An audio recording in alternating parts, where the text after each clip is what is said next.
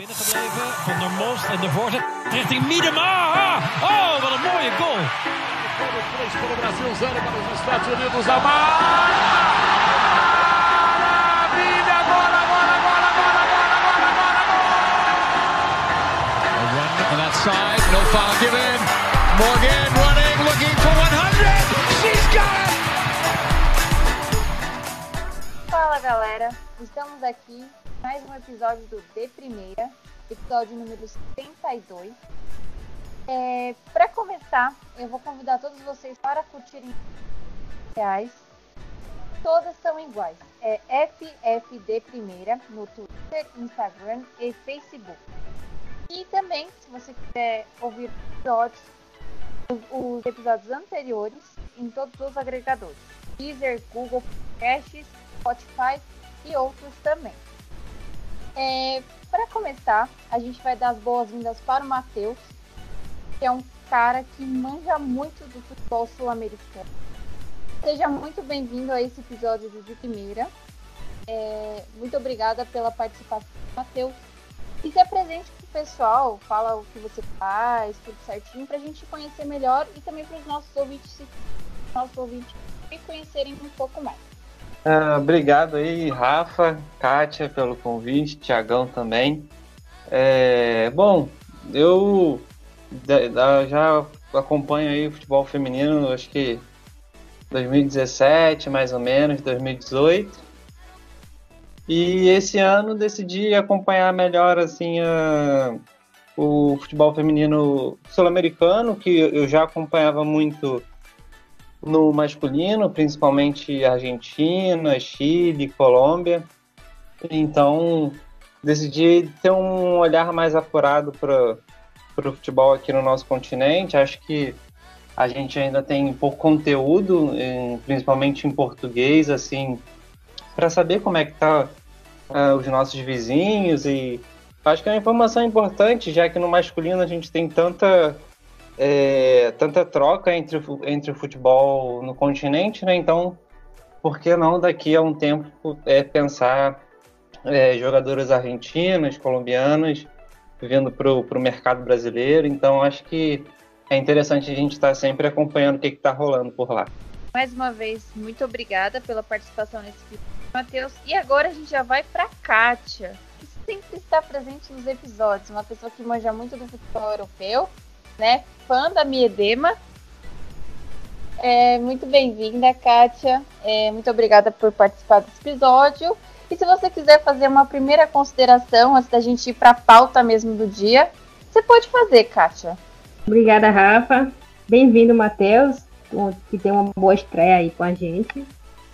Tenho certeza que vai ajudar muito ao programa e trazer muita informação boa. E é isso, pessoal, vocês já me conhecem. É, o assunto desse de primeira, número 72, vai ser sobre a Liga Mexicana. Então, vamos lá.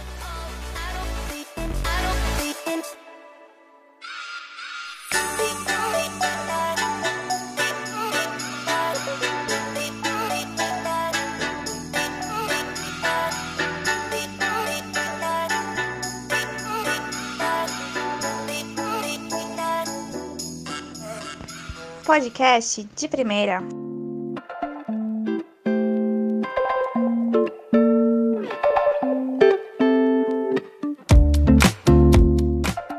É uma liga que ela ganhou uma certa popularização nos últimos anos, né? A gente vai falar um pouco, um pouco melhor no episódio mesmo. Ela foi ganhando uma certa popularização, tanto que na última final, né? é, teve recorde de audiência, né? Na, na final.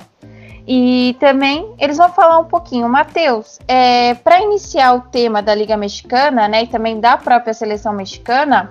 Explica para nós, assim, faz um pequeno resumo pra gente, como é que foi a, a, temporada passada, antes da pandemia e tudo mais. E quais foram as suas considerações em relação à, à temporada passada? Bom, Rafa, a temporada passada acabou sendo encerrada aí por conta da, da pandemia na décima rodada.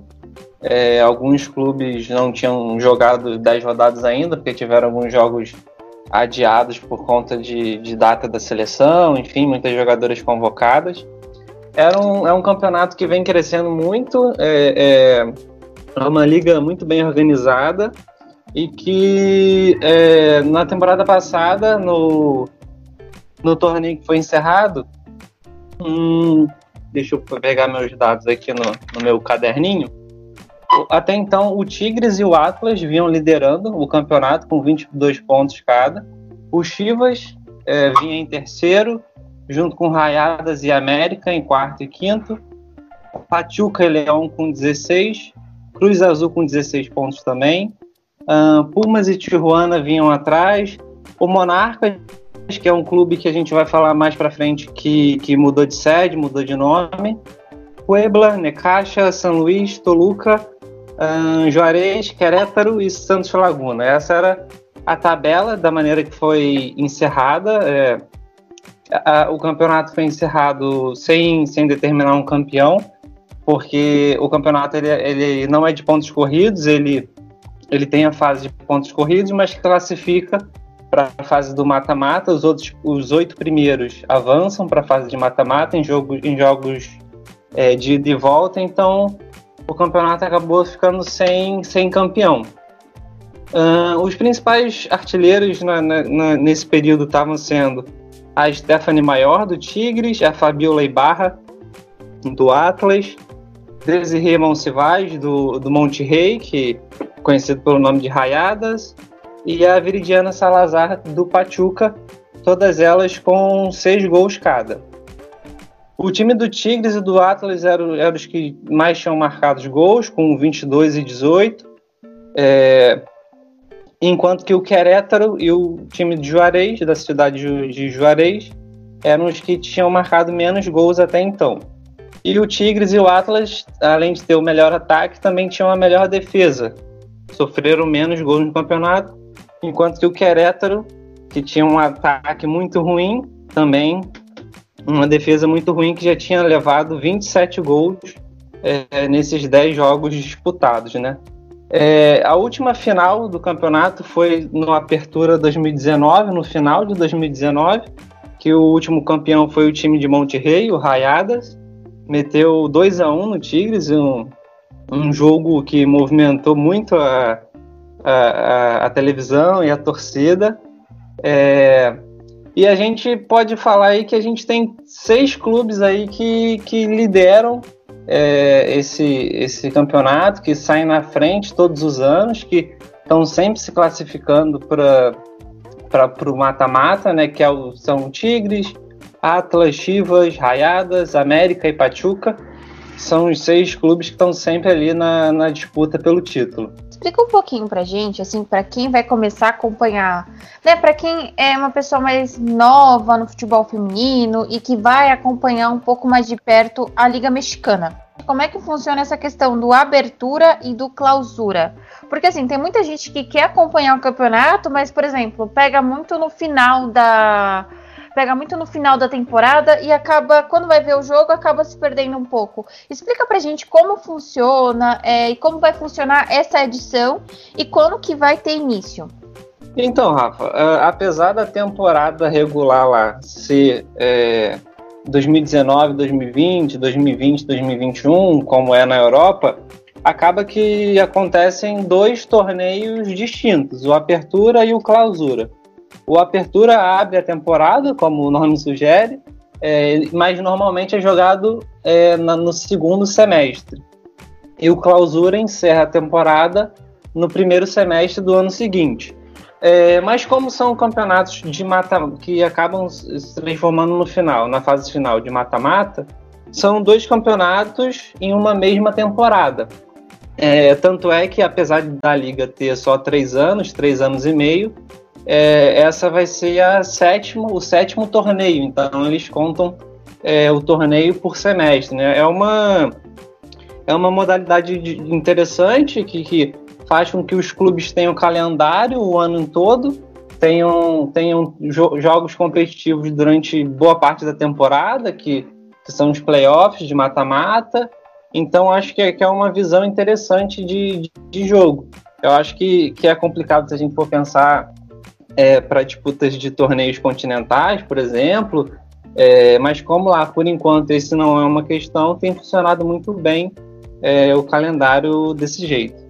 Eu, eu acredito que a gente pode fazer uma comparação seguinte. O calendário, ele lembra muito o calendário do futebol argentino, questão que, a, que acaba sendo dois campeonatos durante a temporada, e o formato nos lembra muito o formato do Brasileirão Feminino, que tem a primeira fase, aquela fase classificatória, e os oito, oito melhores colocados vão jogar ali a, a fase mata-mata, quarta, semi e final, sempre em dois jogos.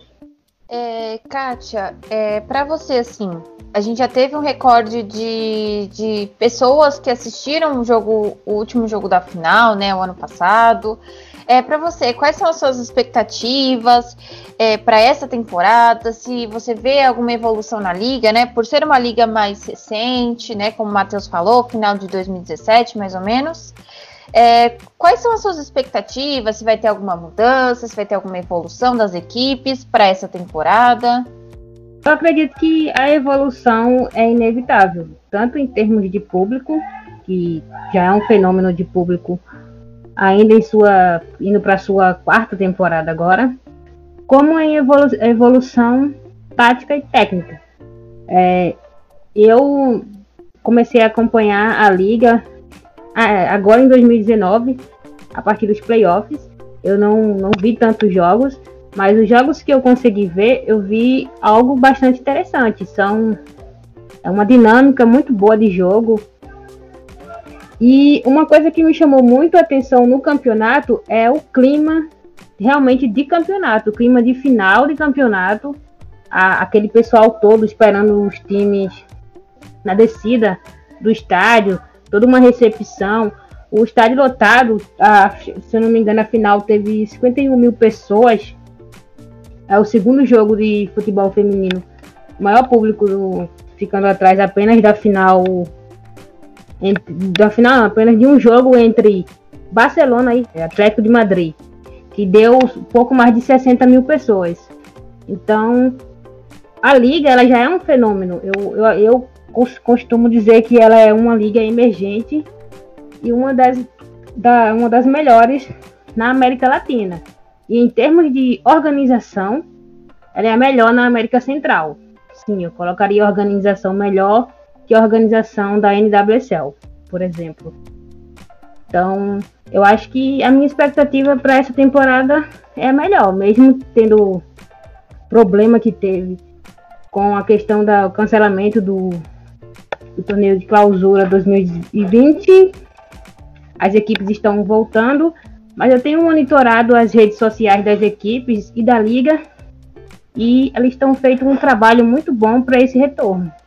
Matheus, você que também acompanha há muito tempo, é, você tem alguma expectativa para essa temporada, né? Que a gente já teve, a gente já teve, né? Um, como, como já foi citado, a gente já teve, né? Um, um grande público acompanhando tanto no, no estádio, né? Você vê que a liga ela acabou ganhando diversos adeptos nos últimos, an nos últimos anos, né?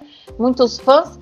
É, você tem alguma expectativa, né? De alguma evolução da liga? É, como é que você vê isso para essa temporada agora? Então, eu acompanho aí a Kátia, acho que a expectativa é muito boa para essa temporada. É, se eu não me engano, são cinco a seis é, TVs que transmitem a, o campeonato, porque lá os, os direitos de transmissão é, é, em conjunto com, com o masculino, então quando a TV compra, por exemplo, o jogo do América, compra o masculino e o feminino, é, e aí tem transmissão da Fox, da ESPN, de, de, de, outras TVs locais, e é muito acompanhado pelas TVs, e acaba e tem uma média de público muito boa, assim, a gente vê jogos comuns de meia temporada de, entre times é, que, que não são de tão expressão, que levam 3, 4, 5 mil pessoas é, no, no, estádio, né? Então isso isso difere muito do que a gente vê aqui no, no Brasil, no restante do continente, onde, onde o, o, os estádios ainda não têm aquela adesão do público. Lá, é, os horários também são, são bem interessantes. Normalmente se joga no, no sábado à tarde, no domingo de tarde, ou então na segunda-feira à noite, que é um horário que já ficou reservado lá para o futebol feminino. Lá é, são, são os melhores horários, são onde os estádios estão mais cheios, que o pessoal sai do trabalho, então já emenda no, no jogo do time. E é, um, e é um dia que normalmente você não tem outro tipo de, de entretenimento, assim, se a gente for para pensar, uma segunda-feira à noite. É difícil a gente ter outro, outro tipo de programação que chame mais atenção, então a galera comparece mesmo aos estádios, então a expectativa é que, mesmo com as restrições da pandemia, a gente tenha principalmente uma adesão muito boa na parte de mídia, na televisão, nas redes sociais. É, as redes sociais dos clubes mexicanos são as mais movimentadas, acho que do mundo, se a gente for analisar, estão sempre no, no top do mundiais, assim, principalmente Twitter e Instagram. Então, a minha expectativa é que se mantenha esse, esse, esse bom nível de, de engajamento aí da galera. É... Fala um pouquinho assim sobre as equipes é, dessa temporada, Matheus. Assim, quais são as suas favoritas? Qual é a sua aposta para ganhar tanto a abertura quanto clausura? Porque a gente sabe que mesmo sendo, a gente sabe que pode ser que um ganhe um e um ganhe outro, tem, tem essa questão também. É, as equipes que você vê como possível meio de tabela, e, e você falou também de uma equipe estreante para essa temporada. Explica um pouquinho melhor para gente.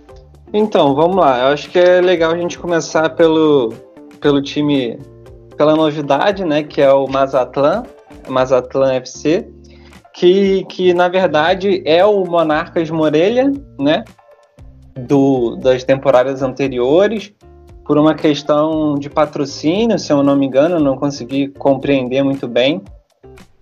O, o dono do time levou o time da cidade de Morelia para a cidade de Mazatlán, é, mas levou boa parte da estrutura, enfim. A maioria das jogadoras permaneceram, tiveram algumas jogadoras que não toparam fazer essa mudança. E não foi só no time feminino, é no time masculino também. Então, o, o, time é completamente novo, mas que já traz uma bagagem, uma estrutura é, da, da, das temporadas anteriores. O Monarcas Morelha, né, na, nessa temporada que foi encerrada, estava fazendo uma temporada razoável, tinha quatro vitórias e um empate, com 13 pontos na, na, na temporada. O time chega com um treinador novo, que é o Mário Ruiz. Ele vai ter que colocar a sua cara no, no time, né? O, o, Monarcas, ele jogava muito em um 4-2-3-1, é, com uma marcação de pressão média, é, aguardando o, o, o, adversário entrar no campo de ataque para poder fazer essa, essa marcação, e usava muitos lados de campo para fazer é, a sua parte ofensiva. É, mas tinha muita dificuldade de encontrar o chute. Era um time que, que, que chegava muito bem no ataque, mas na hora de, de finalizar não, não tinha, é, não tinha essa, essa qualidade.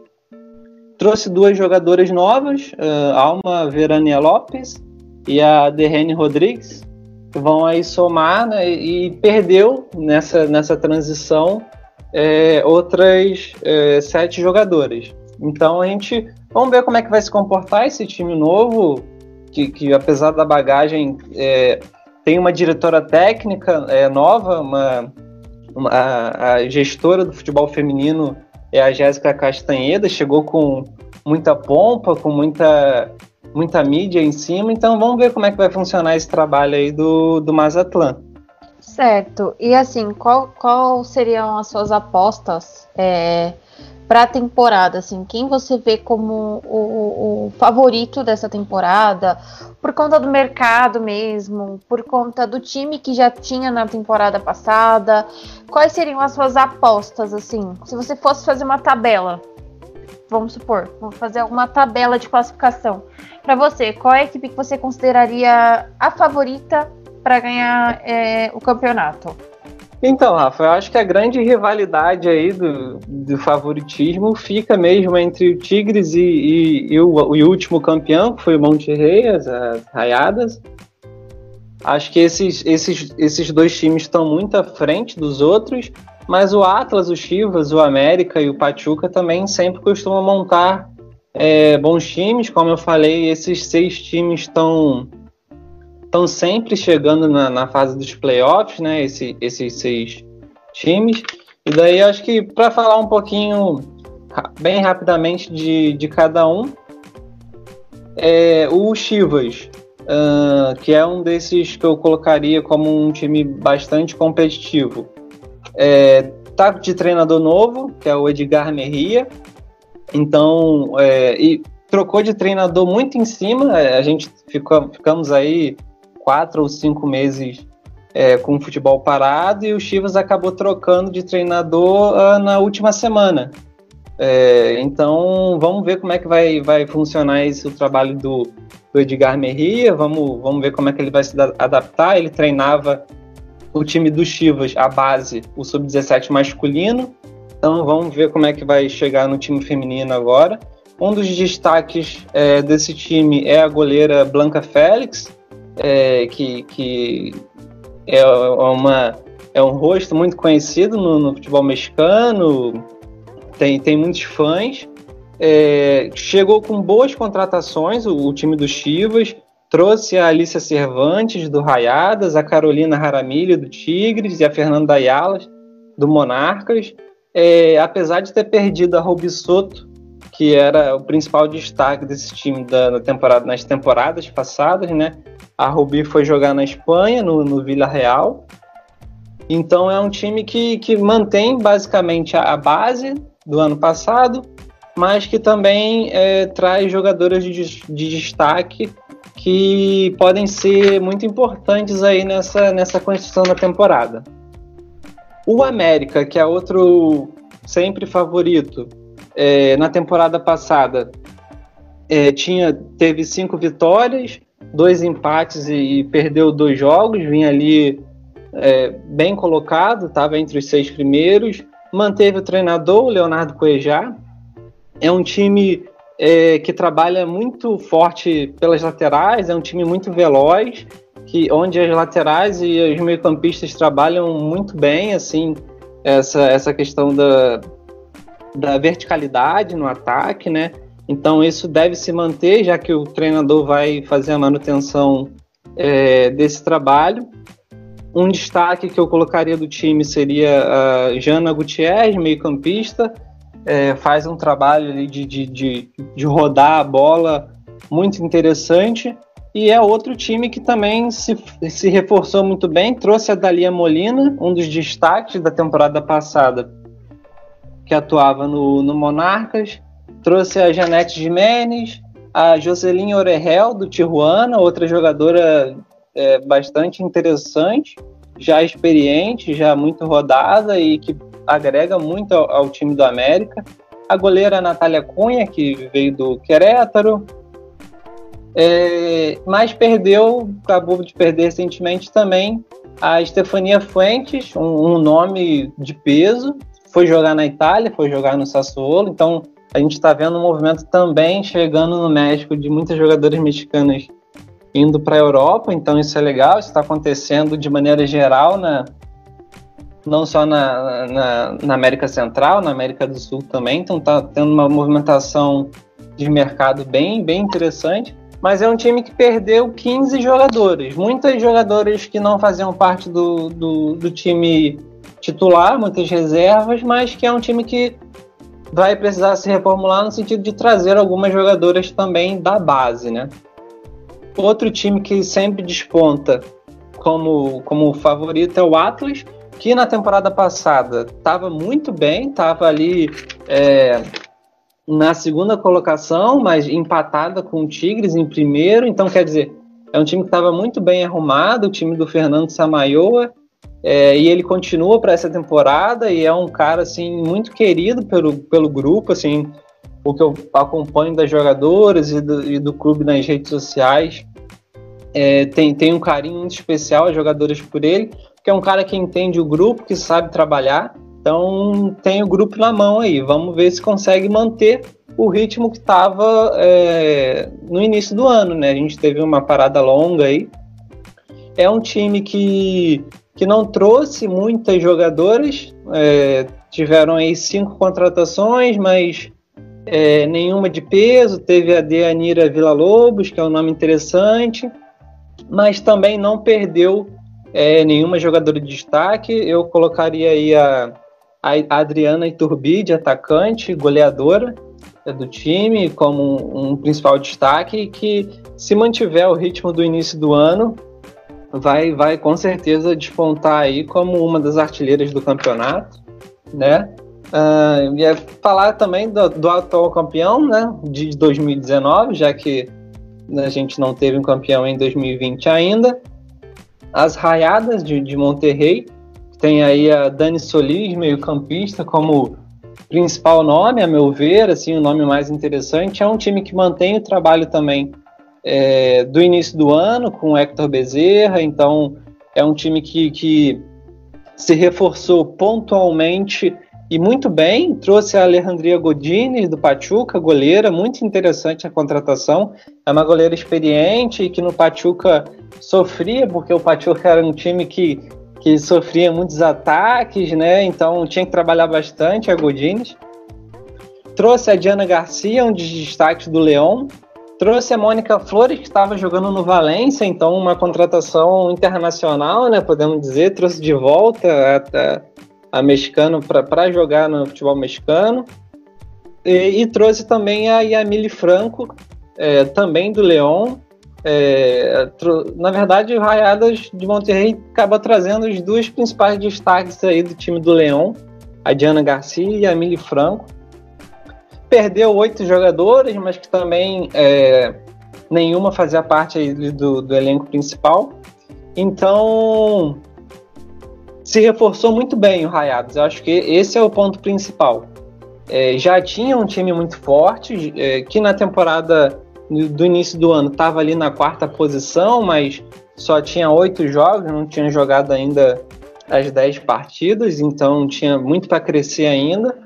É, e acabou se reforçando muito bem. Então, com certeza, é um time que que, a meu ver, já, já tá aí na, na com uma mão, um, na verdade, um pé ali na, nos playoffs, né?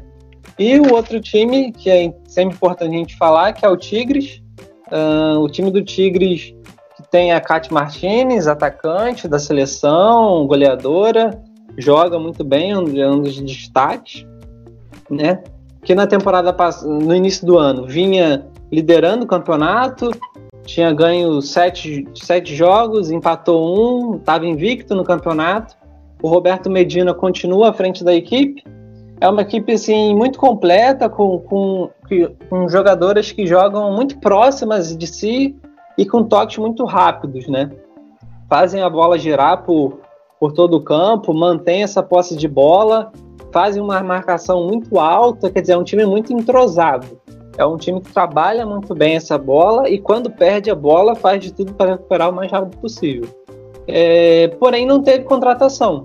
Não decidiram não trazer ninguém, não só por já terem um time é, muito completo, né? Acho que é, não precisava, né? Só se quisesse.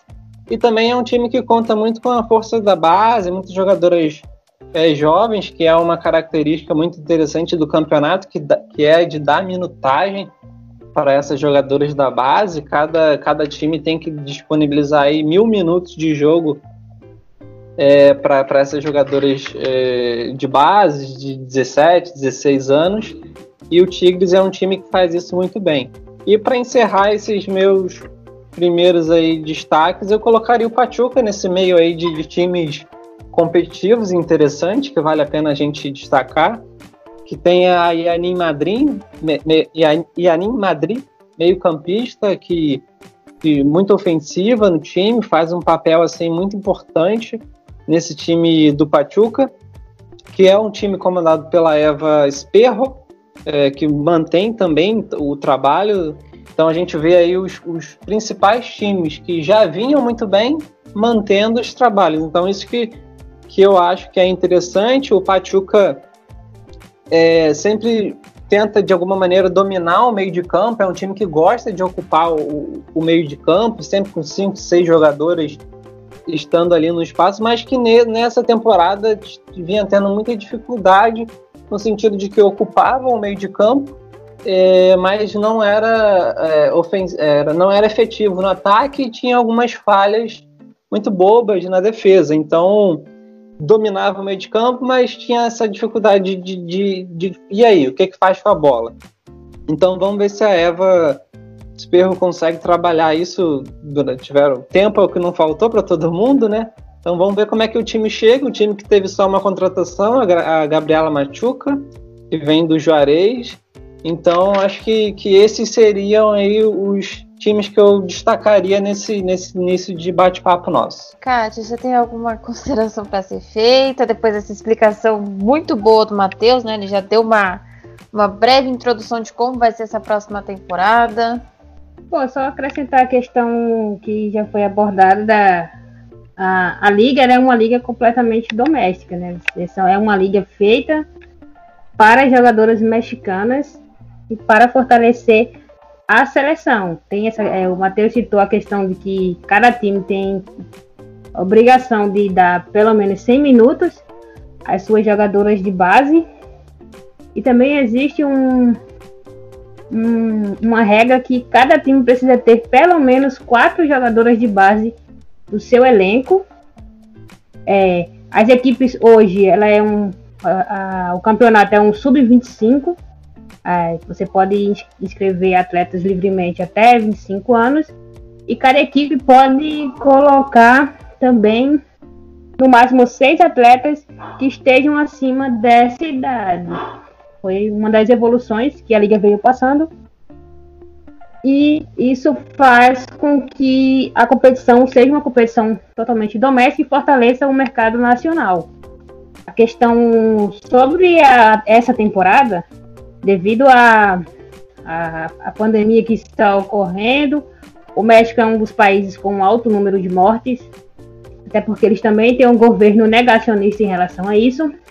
É, o país tá, já passou de mais de 456 mil casos e está quase chegando aos, aos 50 mil óbitos.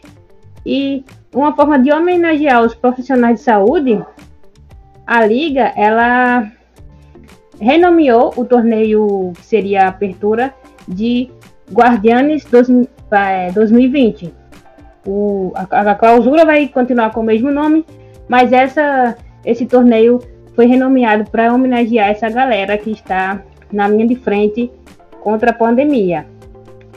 Falam, como o Matheus já falou muito em relação aos principais times, falar um pouquinho sobre a liga em si.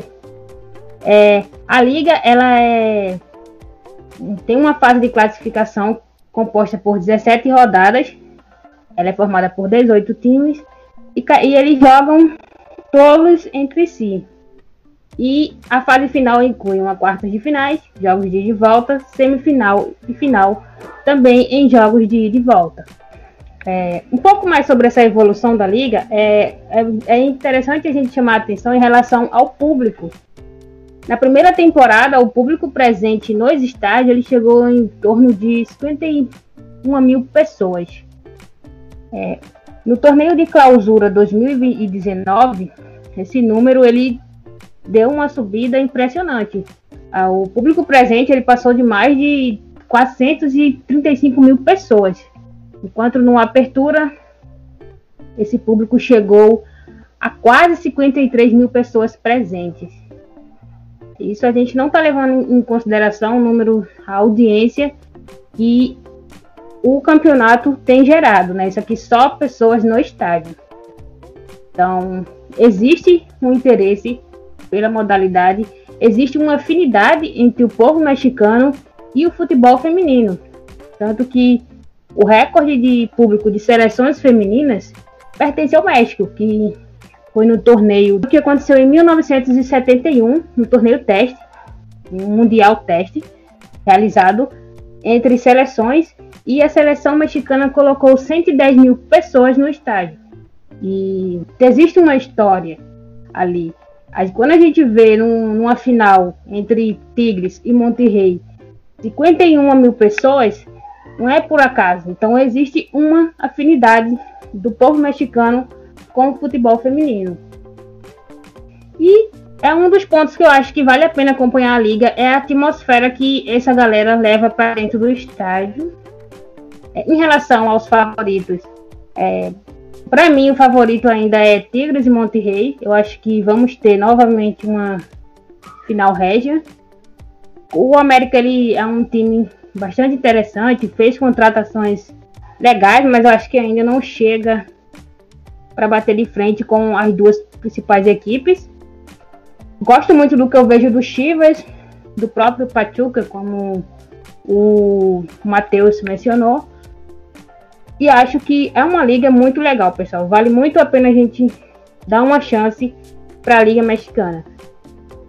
Se você não tem tempo de acompanhar toda, tenta ver algum jogo da fase mata-mata, que é muito bom. É surreal a energia que aqueles clubes conseguem colocar dentro de campo. Vocês poderiam, tanto Kátia quanto Matheus, abordar assim, é, alguns destaques individuais é, nessa liga?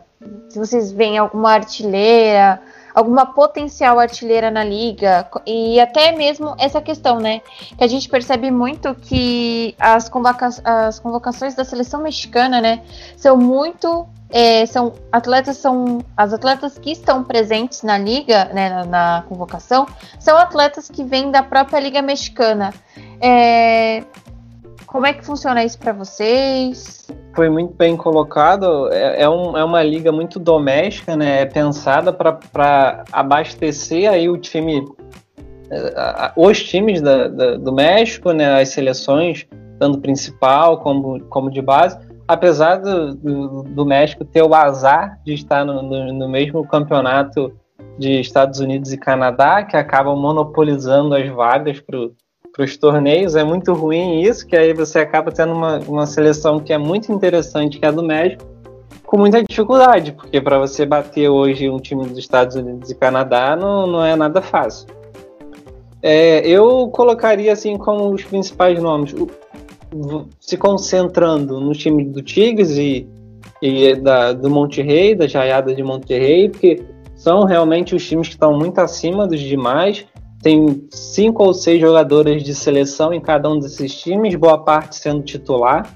É, e isso contando que muitos jogadores mexicanos é, jogam na Europa, enfim.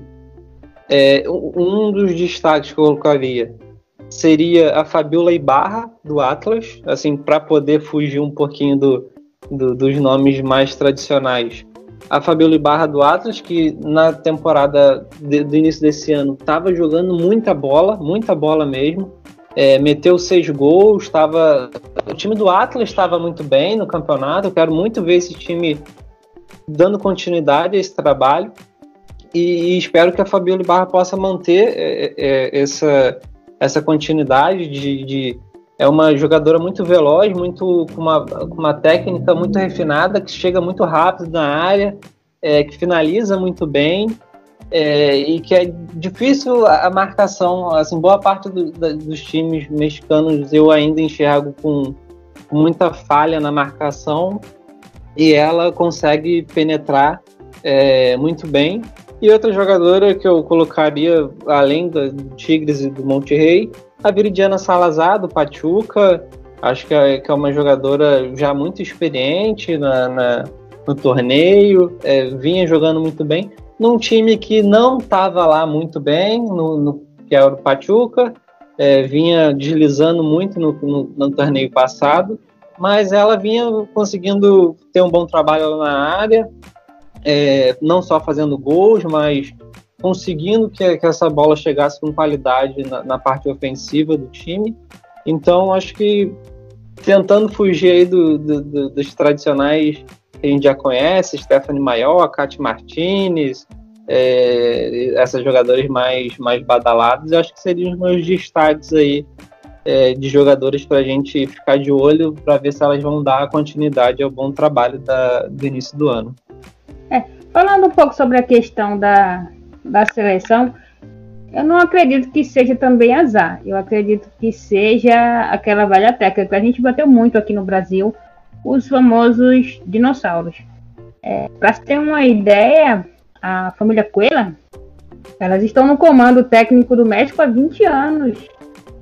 E você não vê evolu tanta evolução na seleção mexicana quanto gostaríamos de ver, como deveríamos estar vendo. Se o campeonato reflete na seleção de base, o Mundial 2018, se eu não me engano, que foi realizado no Uruguai, a seleção sub-17 chegou na final. Perdeu a final para a Espanha, mas conseguiu chegar. Na seleção principal acontece o processo inverso. Né? O só o Coelha, o Coelha pai, que eu chamo ele de pai, chamo o Coelha pai, chamo o Coelha filho. Ficou 18 anos, aí em 2018 ele deixou o comando da seleção e assume o Coelha filho, o que é o Christoph. E a gente não vê tanta evolução técnica e tática. É, 20 anos dessa família no comando e os maiores feitos do México é chegar na Copa do Mundo, cair na fase de grupos, sendo goleados e quando conseguiu mandar os Estados Unidos para disputar uma repescagem para a Copa de 2011. Então, é muito pouco. E seguem no comando. E, e recentemente teve algumas convocações e a gente não vê é, jogadoras que hoje são destaques absolutos serem convocadas. É, a gente não vê a Kate Martini ser convocada, a Charlene Corral não foi convocada, que hoje são as, um, os principais nomes da modalidade do país. Então, isso pesa, e muito. Porque não adianta você ter uma liga organizada, uma liga que só evolui, o, as jogadoras estão cada dia mais profissionais, mais preparadas, habituadas a jogo mais tático e técnico, e chega na seleção e está estagnado. Isso, ao meu ver, afeta diretamente também o desempenho. É preciso que a Federação Mexicana volte também a sua atenção para a seleção. Porque o primeiro passo foi dado no desenvolvimento do campeonato, né?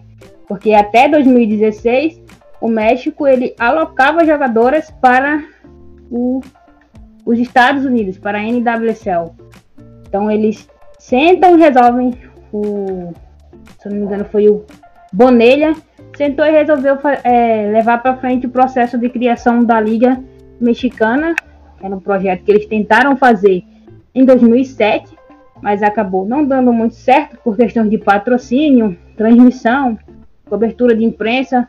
Os principais clubes de camisa não deram apoio e a liga acabou não dando certo. É, o objetivo naquela época era profissionalizar a liga, mas acabou que no final das contas ficou uma liga semi-profissional. Aí a partir de 2013 eles é, entraram em acordo com a Federação dos Estados Unidos e Canadense para a criação da Liga Nacional de Futebol Feminino.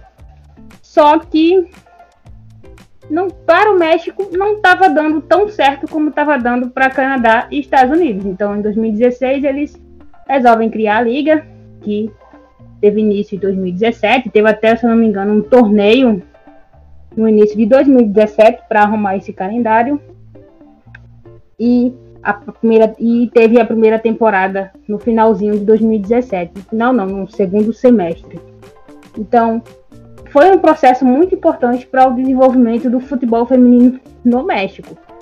Mas é preciso voltar um pouquinho a atenção para a seleção. Não pode você ter uma liga doméstica que só cresce, que só evolui e traz bons frutos, mas que não consegue refletir na sua seleção principal, porque lá o processo está estagnado. É, nesse caso, até como a Kátia e o próprio Matheus também é, frisaram, reforçaram, né? A gente tem, teve um aquecimento bem legal nessa temporada no mercado da bola, principalmente aqui no mercado sul-americano e também no mercado da América Central. É, eu gostaria de saber de vocês é, como é que vocês veem isso, é, até para a gente ver um pouquinho do engajamento, da, principalmente da Liga Mexicana. Como é que vocês veem essa questão do mercado da bola é, no México, de muitas jogadoras saindo do, do México e indo para ligas europeias? Então, Rafa, é, eu acho que esse movimento já tinham muitas jogadoras mexicanas na Europa, né? Uh, mas que eram jogadoras que muitas das vezes nem chegavam a atuar no México. Tem jogadora que, que nunca. A Mônica, a Mônica Flores, que agora voltou, vai ser a primeira vez, é uma jogadora experiente, é, mas que vai ser a primeira vez dela jogando é, no México, se eu não me engano. Ela, ela, ela tem muita passagem na Espanha, principalmente, rodou a Europa, mas no próprio país ela não, não teve oportunidade de atuar, justamente por esse histórico que a Kátia colocou. Era um, era um campeonato que até 2017 era muito mal organizado, então as principais jogadoras de destaque acabavam saindo. É, nessa, nessa temporada a gente tem muita, algumas saídas importantes. É, é, a Rubi Soto, que eu acho que é a principal, indo jogar no, no Vila Real, que está montando um projeto interessante na Espanha. Se eu não me engano, acho que o Vila Real não está nem na segunda divisão. O Vila Real, se eu não me engano, está na terceira divisão ali no, no, campeonato regional. Mas começou esse processo de montagem de elenco e está montando um baita de um elenco.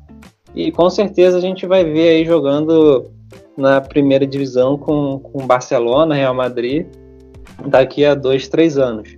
É, a gente teve agora recentemente a saída da Stefania Fuentes, outra jogadora importante, foi jogar na Itália, no, no Sassu, Sassuolo, né? A gente tem na América, nos outros países da América, acho que o diferencial do México acabou sendo a questão do calendário. A gente tem um calendário ainda no, no, no nosso continente muito incerto.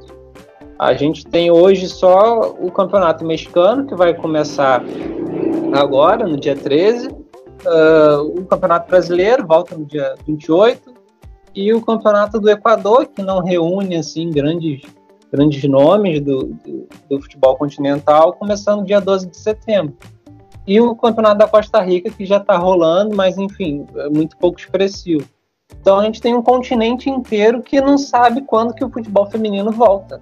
Então, isso, imagina, você como atleta, já quatro meses parado, você vendo é, outros campeonatos retornando e, e, o seu país não retorna. Então isso está acontecendo na Argentina, no Chile, é, na Colômbia, na Venezuela principalmente, muitas jogadoras indo jogar na Europa porque é, não só pela questão financeira, muitas, muitas das vezes a questão financeira nem é o principal, mas é a estrutura, é o calendário certo, é a possibilidade de crescer profissionalmente. Então tudo isso mas eu acho que o campeonato mexicano acaba sendo menos afetado justamente porque ele tem um calendário de ano completo, ele tem o apoio da liga, que, que envolve, enfim, é um bom montante financeiro de maneira geral, se a gente for comparar com o restante do continente, é um investimento é, muito razoável, são equipes que, que investem de fato nos times é, femininos, uns mais, outros menos, de acordo com a realidade financeira, mas que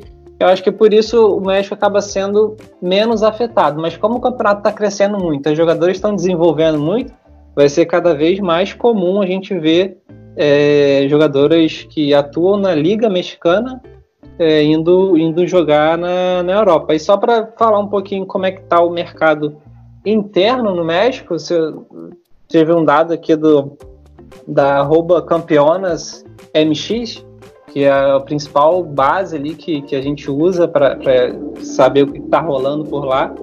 Foram 58 é, contratações entre os clubes do México, quer dizer, muito um troca-troca enorme de, jogadoras é, entre os próprios clubes, o que acaba sendo legal.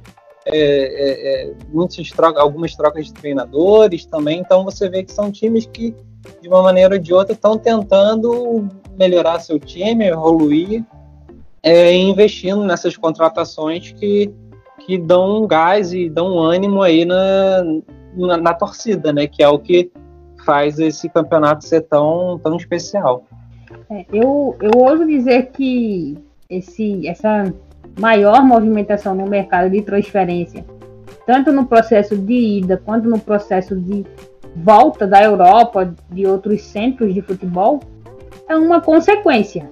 Né? Quanto mais organizado, quanto mais evoluir o campeonato nacional for, maior vai ser esse fluxo de, atleta, de atletas indo e voltando. Porque o cenário é mais agradável, o cenário é mais promissor, o cenário dão para elas um vislumbre melhor de carreira. E se elas se destacam na liga local, elas recebem melhores propostas de fora. Tudo isso é um processo de consequência. É, o Matheus citou a, o, essa questão de que boa parte delas das selecionáveis já atuavam na Europa, mas eu acredito que a tendência é que algumas realmente voltem, e essas mais jovens que a gente está vendo se destacar, saiam para suas primeiras experiências mundo afora com uma bagagem melhor e com muito mais chances de atuarem, porque não adianta só você ir para a Europa se você não vai jogar, por exemplo. É, você não faz muita coisa, digamos assim. Mas agora com esse campeonato em maior visibilidade, em maior desenvolvimento, essas atletas chegam na Europa com mais bagagem, mais chances de estarem atuando nos principais clubes e evoluírem a sua maneira de jogar, né, os seus conceitos e fundamentos, por exemplo. Nesse caso, a gente já vai se encaminhando pro, pro final do episódio. Eu queria saber de vocês em relação a esse público e engajamento. Vocês até falaram um pouquinho sobre as redes sociais, tanto da, da própria Liga Mexicana, né? Que eles sempre estão fazendo alguns posts que geram muito engajamento e as próprias equipes que fazem parte da competição. Eu queria saber de vocês como é que vocês veem isso. É, agora mesmo, com, com, fazendo a contagem regressiva da, do retorno da liga. Como é que vocês veem essa questão de engajamento é, nas redes sociais? Então, eu acho que antes de, de rede social, é, tem muito o papel da televisão, é, que aqui no, no, Brasil, infelizmente, não é explorado, né? Ou é muito mal explorado. E enquanto que no México, eu acho que a gente pode colocar a televisão como um grande fator aí de, desse engajamento do público nas redes sociais, enfim, é, de compra de, de camisas e, e, das jogadoras serem tão queridas assim pelo torcedor, que é um campeonato que é muito fácil de você assistir, é, é transmitido por cinco, seis redes de televisão, é transmitido é, para os Estados Unidos. É, tem muito engajamento nos Estados Unidos, porque tem muitos mexicanos nos Estados Unidos, então isso faz com que seja interessante para as marcas estarem anunciando na televisão, porque ela vai estar sendo vista não só no, no México, mas nos Estados Unidos, que é um grande centro consumidor. É, então acho que e é muito fácil para quem é, outros de outros países aqui da América Latina poder acompanhar também o campeonato. Muitos muitos é, é, times também fazem transmissões nas, nas, suas TVs próprias, além da, da transmissão oficial na TV fechada. Então isso gera, isso gera engajamento. Você consegue assistir, então você se interessa, você, você pode de início não ter muito interesse, mas você vai, vai acompanhar um jogo, vai acompanhando outro. Você já torce pelo seu, pelo seu time no masculino, por exemplo, então você vai querer saber como é que está o time no, no feminino, e isso isso vai desenvolvendo. Então todo mundo ganha. Ganha o torcedor que, que consegue acompanhar o seu time é, e com isso se anima para estar tá no estádio, porque ele vê pela televisão, gosta, vê que as jogadores são de qualidade, vê que tem investimento, vê que tem é, é, é, é qualidade técnica em campo e que não é só o jogo, mas é, é, um espaço de entretenimento. Então isso me anima a estar no estádio, comprando, comprando produtos dentro do estádio. Então, enfim, é toda uma cadeia é, de, de, de, de, interesse no desenvolvimento do futebol feminino que eu acho que o México, no nosso, se a gente for pensar aí no continente americano como um todo, está muito acima. Se a gente pensar como muita gente já fala, né, em pensar o futebol feminino como um produto, o produto do futebol feminino mexicano é muito bom, é, é muito bem trabalhado pelas marcas é, falta, como a Kátia muito bem colocou, isso, isso aparecer na seleção. Mas enquanto na liga, enquanto clube, é, isso está movimentando, isso gera repercussão. É, de, de, vez em quando vira, vira, vira e mexe, aparecem umas competições no Twitter sobre quais, a, quais páginas são mais engajadas e tal, e, e a, a, os clubes mexicanos estão sempre no topo. Tá ali sempre Corinthians, os clubes mexicanos, é, enfim, disputando com Portland Thorns, com alguns times é, americanos que estão em um outro tipo de nível, se a gente for pensar é, de divulgação, distribuição, enfim. Então, acho que pensar a TV como propulsora desse engajamento é, é muito importante se a gente for pensar a, a tentar trazer um pouco dessa experiência para o Brasil, que é um, um país com, com, características muito parecidas, né? Então, acho que seria legal a gente passar a ter essa visão da, da importância da, da televisão nesse sentido. Bom, outro dia eu cheguei até a fazer o um comentário no Twitter em relação a isso. E eu continuo com o mesmo pensamento que as, o marketing e as redes sociais da Liga Mexicana são as melhores disparadas do futebol feminino como um todo. Todo mundo sabe que é muito difícil você conseguir dados, estatísticas, informações corretas, rápidas da, de qualquer campeonato de futebol feminino. Você dá um cliquezinho na página deles e você tem tudo isso. Vira e mexe a liga mesmo, tá postando lá estatísticas, tudo de suas atletas. Então o trabalho deles nas redes, nas redes sociais é sensacional. E como o Matheus falou, né? Quando você tem seis emissoras transmitindo, você tem jogos no Twitter, você, você tem jogos no YouTube. Eu consegui ver jogos pelo YouTube, as finais, por exemplo. Então, a facilidade com que você consegue assistir a liga também acaba impulsionando. É um trabalho conjunto. Você tem uma mídia social que funciona muito bem, e você tem por trás ali um, uma estrutura que leva o, o esporte para mais lugares, é sucesso. Então, no México, eu acho que já é um produto, porque você tem estádios lotados e não são entradas de graça, o pessoal paga para assistir os jogos. Então, já é um produto. Você tá vendo. É, vira e mexe, eu vejo os clubes anunciando os produtos ah, da, da linha feminina, da linha do time feminino. Então, já dá para ter uma noção de que isso está gerando retorno. É, em questão, a rede social do, da Liga Leal Oficial, da última vez que eu verifiquei, ela tinha passado dos 575 mil seguidores no Facebook, tem mais de 190 mil no, no Twitter, fora as outras, é, quase 30 mil inscritos no, no YouTube. Então, é uma liga que só cresce, ela tem um alcance muito grande. Isso não dá para negar. E o trabalho feito pela, pela galera do marketing é sensacional. É, é um ponto fora da curva que eu acho que deveria ser espelhado por outras competições Fazendo um comparativo, acho que vocês dois vão concordar aqui. Entra na, no, nas redes sociais do Brasileirão Feminino. É horrível, gente. O trabalho que a galera faz ali, é, faz ali é muito ruim.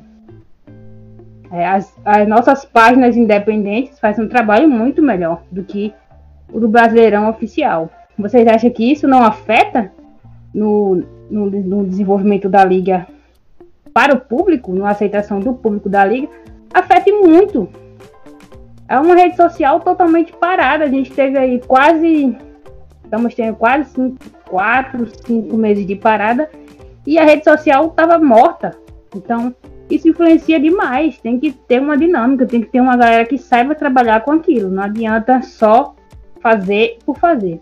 Então, as minhas considerações em relação à liga são essas. É uma liga sensacional, um clima incrível, se você gosta do estádio aquele clima quente, aquele clima de festa, a Liga Mexicana ela é perfeita em relação a isso.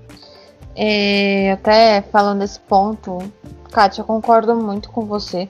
A gente ficou, tipo, cinco meses parado aqui no quase cinco meses, né? É, com a Liga Brasileira parada e a gente não via nenhum engajamento, sabe? Tipo, a, a, a própria mídia, né, independente, que muitas vezes não recebe para fazer isso, é, fez um, fez e está fazendo um trabalho é, bem melhor é, do que a própria liga, do que a própria página oficial da Liga do Brasileiro Feminino, né?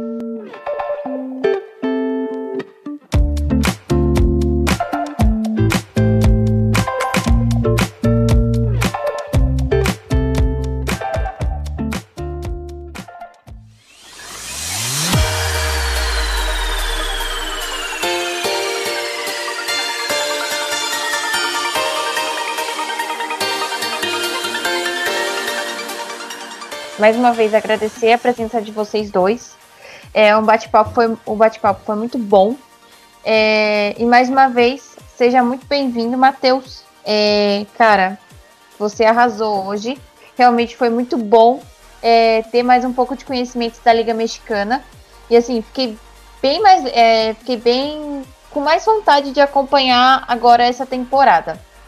Bom, agradecer né, o convite, Rafa, Kátia, muito bom bate-papo aqui, poder também aprender com vocês é, esse histórico aí, enfim, a, a, opinião de vocês. É, é muito bom a gente ter essa oportunidade de estar falando sobre o campeonato, que vai ser o primeiro campeonato importante né, do, do, da América Latina a voltar, a Costa Rica já voltou, mas o México vai dar o pontapé inicial dos mais interessantes. É, fazer o convite para a galera para acompanhar a liga. Vai começar aí dia 13 de agosto com, com um jogo bem bacana já, que é o Juarez, Juarez, né? Juarez no, é, da, as Bravas de, de Juarez contra as Chivas de Guadalajara, que já vai ser um jogão. É, vai ser às 8 horas da noite, se a, se a minha conversão de horário, de fuso horário, não tiver enganado. É às 18 horas do, do horário mexicano, às 20 horas aqui do Brasil. Então, com certeza vai ter uma festa, enfim, não vai ter público, mas, mas vai ter uma festa rolando lá de abertura, que o mexicano é um povo que gosta de muita festa. Vamos fazer o convite para a galera acompanhar a liga. Olho no Tigres, olho no, no Raiadas e estou aberto aí para outros convites que, que pintar. Obrigadão aí vocês. Bom, pessoal, mais um programa. É, em geral é isso. Espero que a gente tenha conseguido trazer aí um pouquinho dessa atmosfera que é o campeonato mexicano. É, quiser saber mais um pouquinho do nosso trabalho, segue a gente nas redes sociais. Eu estou no Diário Futebol Feminino, no Twitter e no Instagram. Vocês encontram as informações diárias da modalidade, tanto no Brasil como no mundo. Estou aqui com a galera do de primeira e no Planeta Futebol Feminino, então segue a gente e vamos Tigres, mais um título.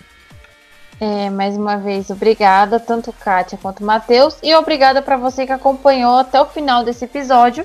Nos segue nas redes sociais, tanto Twitter, tanto Insta e tanto Facebook, é FF de primeira. Vocês também podem acompanhar a gente lá no Planeta Futebol Feminino, que a gente também faz parte da coluna deles.